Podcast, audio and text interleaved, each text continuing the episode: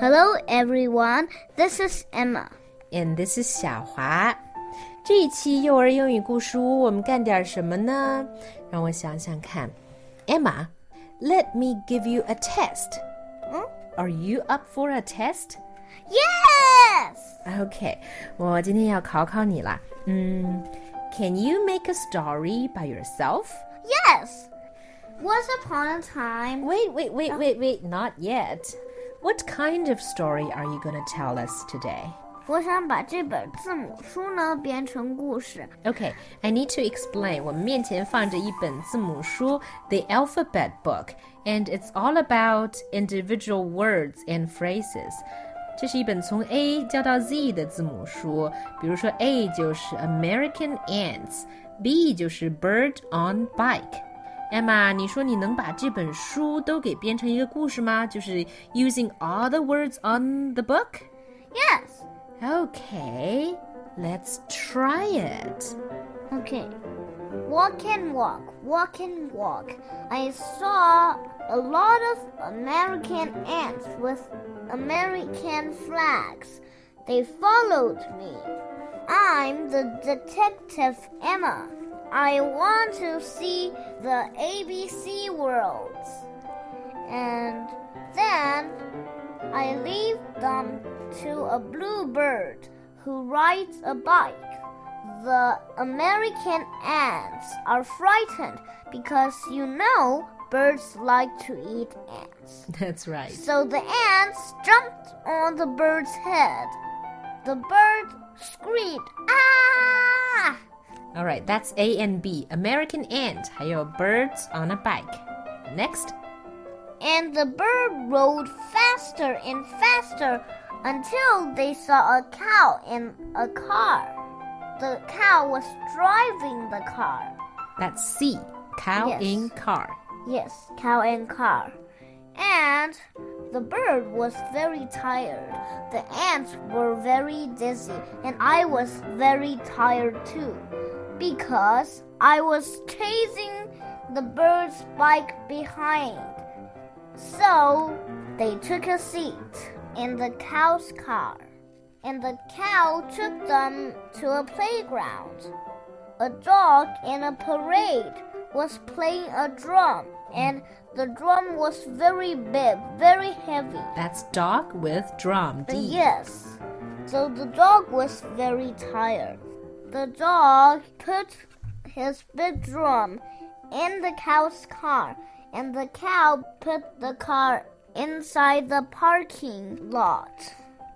I need some days of vacation, said the dog. Then they went to the zoo. They saw a big elephant stepping on two goose eggs Elephant on X. That's Yes. E. When the goose was happily playing her guitar, coming back to the nest, Goose was frightened. The goose screamed, Ah! Goose with guitar. That's G. But where is F? F 上哪儿去啦？哦， 嗯，因为我们把它给编成故事了，所以顺序不一定是 A B C 的顺序。那可以呀。Okay. Could you keep telling the story? The goose let the elephant stop, and the elephant let the goose ride on him.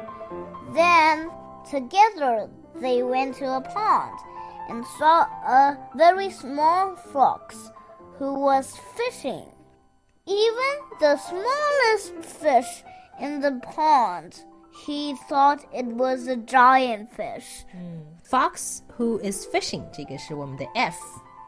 And then the fox threw the fishing pole and ran away. The elephant said, Why don't you come to a vacation together with us? So everyone nodded their head. The fox thought, Maybe yes. Then they thought they were a little bit tired.